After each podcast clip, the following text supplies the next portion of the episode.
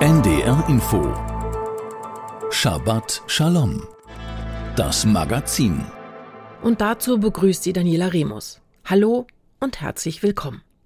Seit dem brutalen Massaker der Hamas an israelischen Frauen, Kindern und Männern am 7. Oktober hat sich die Bedrohungslage für Jüdinnen und Juden auch hier in Deutschland dramatisch verschlechtert. Ob gewaltsame Angriffe, Drohungen, Hassparolen oder verbrannte Israel-Flaggen, das alles sind keine Einzelfälle, sondern beklagenswerte Realität.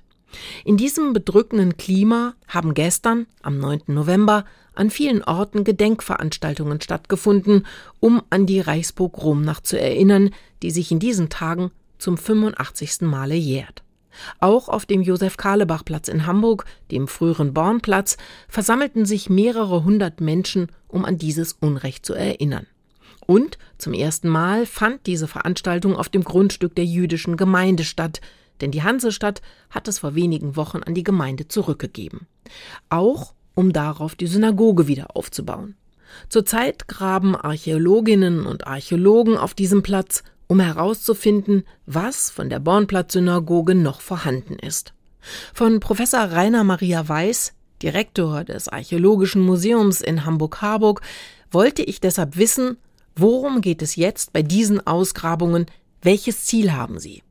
Bei den Ausgrabungen geht es darum, dass wir uns Klarheit verschaffen, was eigentlich von der gesprengten, abgetragenen, abgeräumten Synagoge, Bornplatz-Synagoge, noch im Boden an Relikten vorhanden ist. Das ist die Aufgabe, denn es soll ja ein Architektenwettbewerb stattfinden, wenn es zu einer Neubebauung auf dem Bornplatz kommen wird, auf dem Josef-Karlebach-Platz. Und ja, dazu ist es einfach klug für alle Beteiligten zu wissen, mit was für Relikten hat man eigentlich im Boden noch zu rechnen. Aber gibt es keine Unterlagen? Also als die damals die Synagoge abgerissen haben, 1939, haben die das in irgendeiner Form dokumentiert, was sie da gemacht haben, sodass man dann rückrechnen könnte, wie sieht es vermutlich aus? Naja, es war schon damals eher eine, ja nicht gerade Geheimaktion, aber nichts, was man tunlichst dokumentiert hat. Von daher haben wir eine rechte Gerüchtelage, der davon reicht, dass es Tiefen entrümmert wurde, also vollständig jeder Betonbrocken aus dem Boden geholt, über die Gerüchtelage, ja, da steckt noch das ganze Fundament im Boden. Oder was uns zu Ohren kam, es soll auch die eine oder andere Bombe während des Krieges dort so eingeschlagen haben, dass der ganze Untergrund zerwühlt wurde.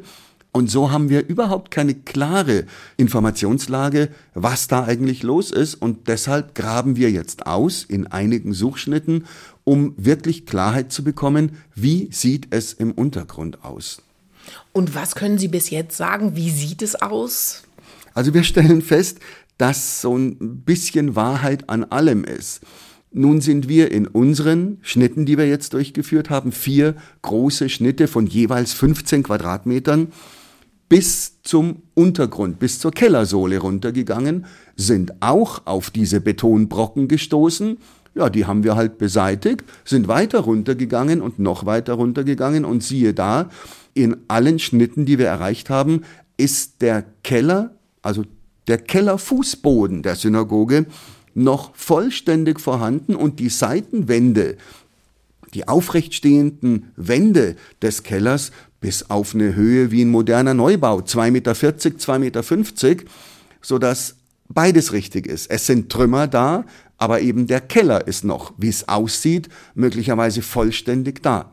Was sich für uns dann so darstellt, man hat die Synagoge abgetragen, da sie aber nicht flach auf der Erde stand, sondern gewissermaßen im Hochparterre gebaut war, sodass die Kellerfenster ebenerdig nach außen guckten, hat man, wenn man es bodenbündig abrasiert hat, die ganze Synagoge, hat man die Decken der Kellerräume quasi abgetragen oder von oben aus betrachtet, hat man den, den Synagogenfußboden abgebrochen, sodass dann die Keller offen standen. Und diese Kellerräume wurden dann mit dem Restschutt der Synagoge vollständig verfüllt. Und wir stoßen also jetzt auf die mit dem kompletten Bauschutt der Synagoge verfüllten Keller. Mit allem, was dazugehört. Mit Türstürzen, mit Kapitellen, mit Zierelementen, Marmorverkleidungen, ganzen Türen und, und, und.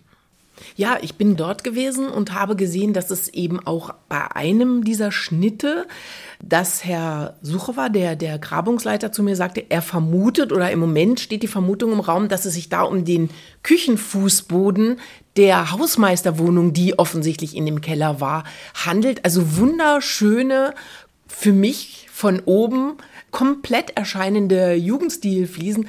Das fand ich wirklich unglaublich beeindruckend. Gibt es in der Art noch mehr? Wir kennen durch unsere Archivrecherchen die Grundrisspläne sehr gut.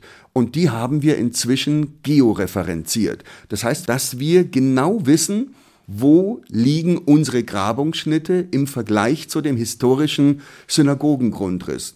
Und da können wir eben sehen, jo, wir befinden uns gerade in der Küche der Kastellanwohnung, also der Hausmeisterswohnung, die sich im Souterrain der Synagoge befunden hatte. Und da ist es zum Beispiel so, Sie sprachen gerade die Jugendstilfliesen an. Es steht im Grundrissplan Küche, Platten. So, was heißt jetzt Platten? Denn daneben steht Vorratsraum, Beton. Dann wissen wir also, aha, das gibt betonierte, glatte Fußböden, haben wir angetroffen. Und in der besagten Küche liegen eben Platten, nämlich wunderbare Mettlacher Fliesen der Firma Villaroy und Boch, sehr feine, wirklich wunderschöne Fliesen, vollständig vorhanden. Und das ist dann tatsächlich sehr berührend. Da steht man dann also in der Küche, in der 1906, 1910, 1920 der Kastellan gekocht hat für den Rabbi oder wo er sich eben während der Reichspogromnacht, Reichskristallnacht im Keller schutzsuchend versteckt haben mag. Man kommt also plötzlich ganz nah an die wirklichen Geschehnisse und an die Synagoge ran, wenn man in Räumen steht, die noch die Originalausstattung zeigen. Und das heißt, Sie haben auch gegraben an der Stelle, wo die Mikwe sich befunden haben muss. Da sind wir noch nicht tief genug. Die Grabung, das ist der vierte Schnitt von vier Schnitten, also der letzte, den wir anlegen, ist dort relativ kompliziert. Wir haben den einen Vorteil, wir müssen im vierten Schnitt, wo die Mikwe liegt, nicht durch das Fußbodenmosaik durchstoßen, sondern sind dort im Parkbereich, also in einer Wiese, sind aber mitten im Wurzelbereich eines 1988 gepflanzten und inzwischen sehr großen Baumes. Wir graben also umständlichst und sehr aufwendig zwischen den Wurzeln durch und sind inzwischen bei ungefähr 1,50 Meter bis 2 Meter Tiefe wir haben also quasi ein komplettes Netz an freischwebenden Wurzeln, unter denen wir uns langsam durchgraben, um den Baum nicht zu verletzen, der wahrscheinlich sowieso gefällt werden wird, wenn dort neu gebaut wird. Aber so sind die Abläufe für uns ein bisschen umständlich. Drum sind wir noch nicht in der Tiefe und wir haben ja noch bis Ende Dezember Zeit. Und dann lassen wir uns überraschen, wie viel des Ritualbades, der Mikwe und der Umkleideräume und was dazu dazugehört, ist im Boden noch vorhanden. Und wenn es so ist wie in der Küche oder in anderen Räumen, werden wir möglicherweise dort das quasi funktionstüchtige Ritualbad antreffen. Es gibt doch auch Unterlagen, dass es da Baderäume gegeben haben muss und sowas. Also wenn wir es profan ausdrücken, wird es aussehen wie in einem öffentlichen Schwimmbad mit Umkleidekabinen und einem bequemen Fußtauchbad, wenn man natürlich weiß, dass das die Mikwe ist, dass das Ritualbad, das natürlich nochmal etwas tiefer ist, das kleine Bassins mhm. bildet, dass man sich dort wirklich eintunken, dass man da eintauchen kann. Ja, dann werden wir auch die Wasserzuleitungen, den Treppenabgang, die, die Absperrventile und ähnliches, also die technische Gebäudeausstattung antreffen, wie wir sie ja auch schon im Rest der Synagoge angetroffen haben. Und auch da müssen wir sehen, in welchem Zustand werden sich die Reste der Mikwe befinden, denn unser tun am Josef-Karlebach-Platz, verfolgt ja zweierlei. Einmal wollen wir schlicht und einfach dokumentieren, erfahren, was steckt noch im Boden. Der andere Teil resultiert daraus, welche Konsequenzen hat das, was im Boden steckt, für den anstehenden Architektenwettbewerb für die Neubebauung auf dem Platz? Ja, das ist ja eine ganz entscheidende Frage, gerade weil so viel noch zu sehen ist. Wie ist denn das mit dem, was Sie jetzt im Moment finden? Ich sage ganz viele Splitter, Fenster, Rahmen, Tür, Sie sprachen es auch gerade eben an. Das, was bis jetzt gefunden worden ist, oder diese Säulenkapitelle, unglaublich ziseliert, ja. wunderschön gearbeitet. Ja, was passiert jetzt damit? Wird das einfach alles wieder in den Boden geschmissen? Das ist doch nicht vorstellbar. Nein, natürlich nicht. Das, was wir geborgen haben an wirklich attraktiven Material. Und Sie sprachen gerade wunderbare Bauelemente an, feinst gearbeitete Kapitelle aus Mainsandstein, aus rotem Sandstein. Ja, die behandeln wir natürlich wie archäologische Funde einer römischen antiken Ausgrabungsstätte. Und die nehmen wir vorerst in unser archäologisches Depot. Wir wollen also vor Ort in ein temporäres Depot. Sie gehören aber natürlich der jüdischen Gemeinde.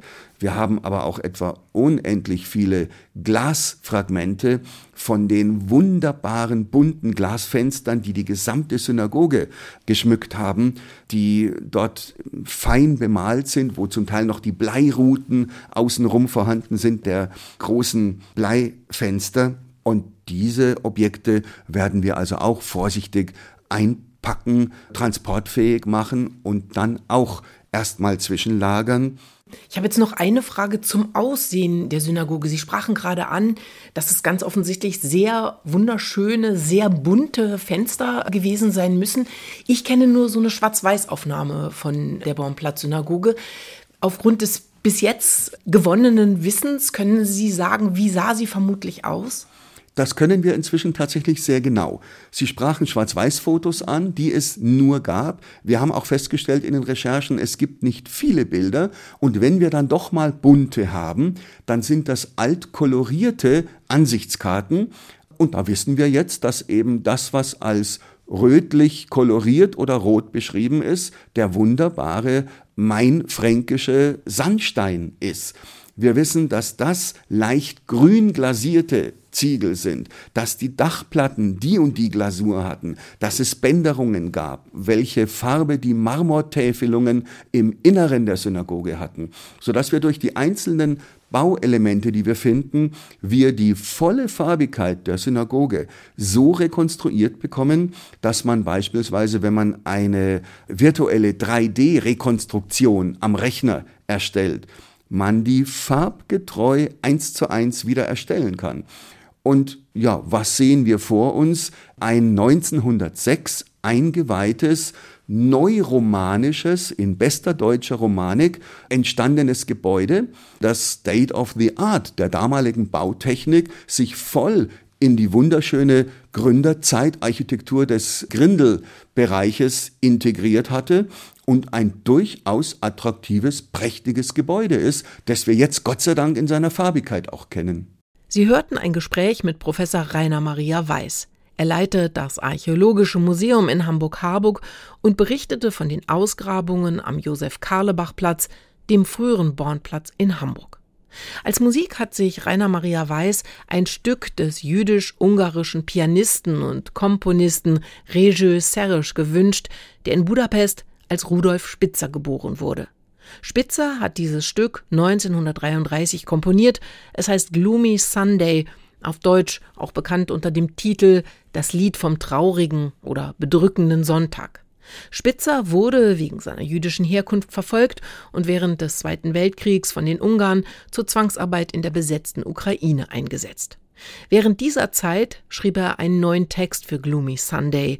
Statt um verlorene Liebe ging es darin um die Grausamkeit des Kriegs und das Verschwinden der Menschlichkeit. Rainer Maria Weiß findet, der melancholische Song passt in diese brutale, aufgewühlte, gegenwärtige Zeit.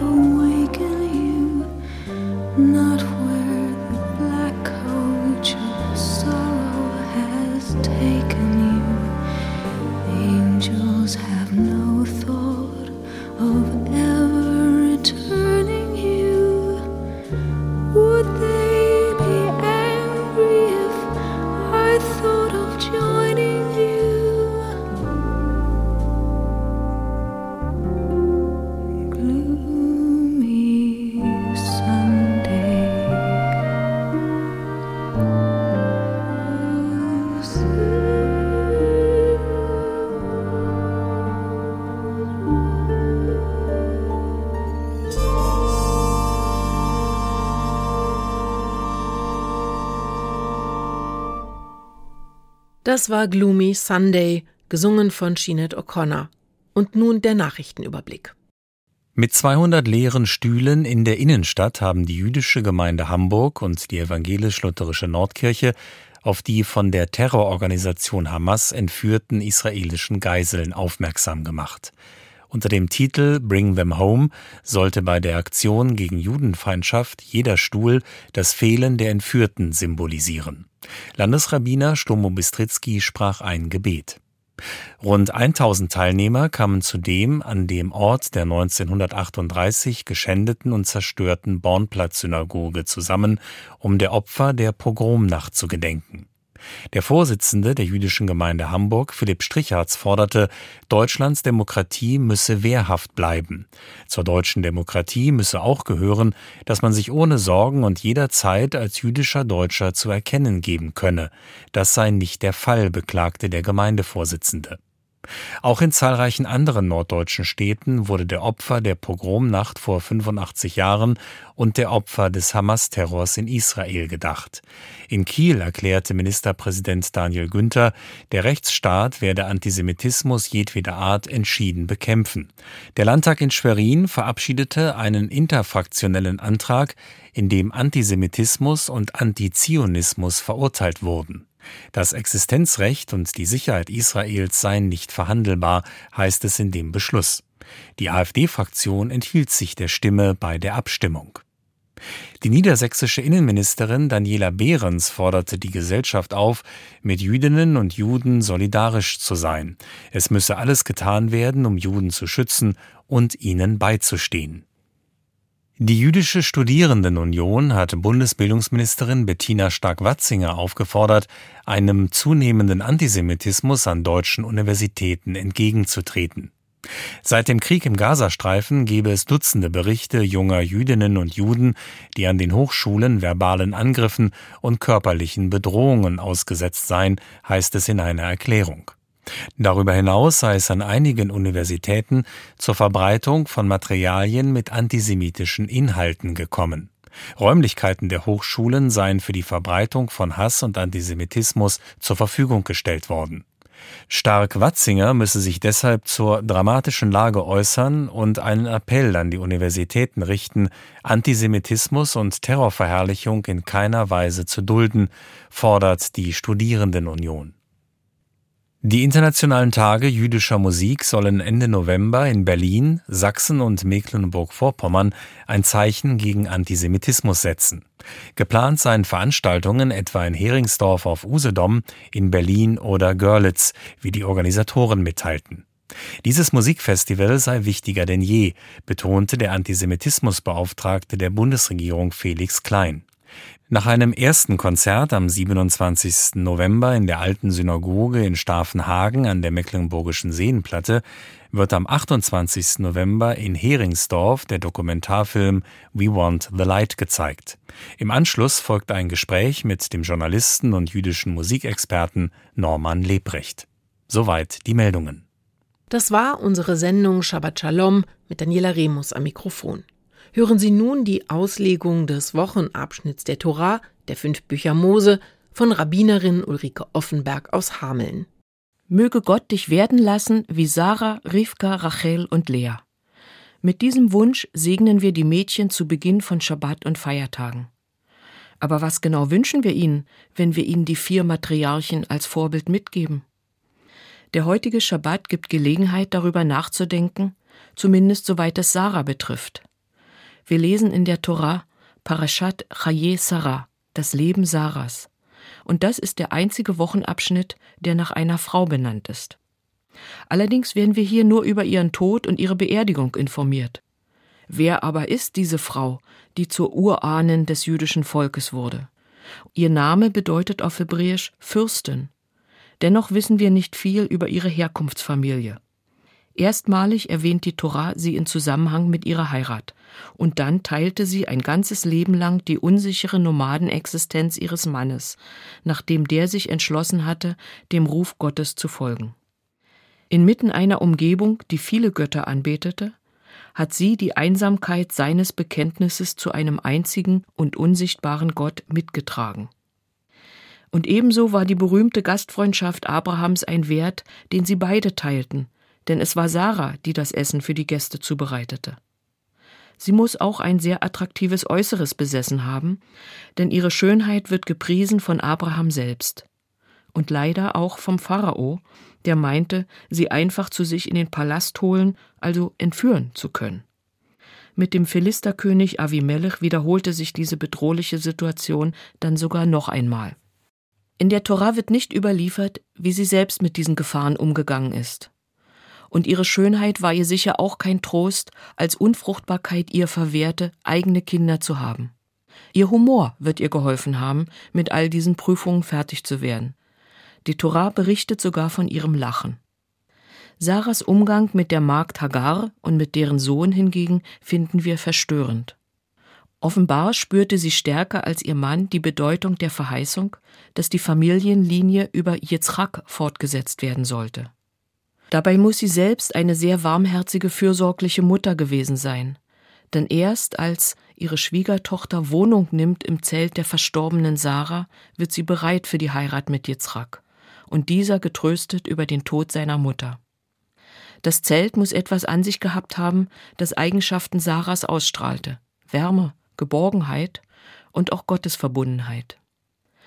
Vordergründig scheint Sarah immer die Frau an Abrahams Seite oder vielmehr hinter ihm gewesen zu sein. Doch bei genauem Hinsehen wird deutlich, dass sie in nicht weniger besonderer Weise von Gott auserwählt war als Abraham. Ihnen beiden wurde die Verheißung von Segen und Nachkommenschaft zuteil. Gott sucht sie direkt, indem die drei Besucher Abraham fragen: Wo ist deine Frau Sarah? Und so wie ihr Mann erhielt auch Sarah ihren Namen von Gott und damit verbunden die Ankündigung des wundersamen Endes ihrer Unfruchtbarkeit im hohen Alter. Es gibt eine tiefe, lebendige Beziehung zwischen Sarah und Gott, die darauf beruht, dass auch sie selbst den Ruf Gottes wahrgenommen hat und ihm gefolgt ist. Umgekehrt sucht Gott sie und hält an der Verbindung mit ihr fest. Wenn wir unsere Töchter segnen, mögest du wie Sarah, Rivka, Rachel und Lea werden, verbinden wir eine große Hoffnung damit. Dass dann, wenn wir als Eltern nicht mehr so wichtig sind für unsere Kinder, wenn wir sie als Flügge ziehen lassen, dass sie dann von anderen wohltuenden Beziehungen aufgefangen werden. Und wir wünschen uns, dass sie, wenn sie nach ihrem eigenen Platz in der jüdischen Tradition fragen, die Erfahrung von Sarah machen, nämlich eine Beziehung zum Judentum aktiv zu suchen und dabei auch von Gott selbst gesucht zu werden. Shabbat Shalom. Das war die Auslegung des Wochenabschnitts der Torah, der fünf Bücher Mose, von Rabbinerin Ulrike Offenberg aus Hameln. Zum Schluss hören Sie das Adon Olam. Übersetzt lautet der Text Der Herr der Welt, er hat regiert, ehe ein Gebild geschaffen war. Es singt Kantor Albert Misrachi, begleitet vom Chor Peter und Paul St. Petersburg und dem Knaben- und Jugendchor St. Michaelis Hamburg unter der Leitung von Andor Ijak.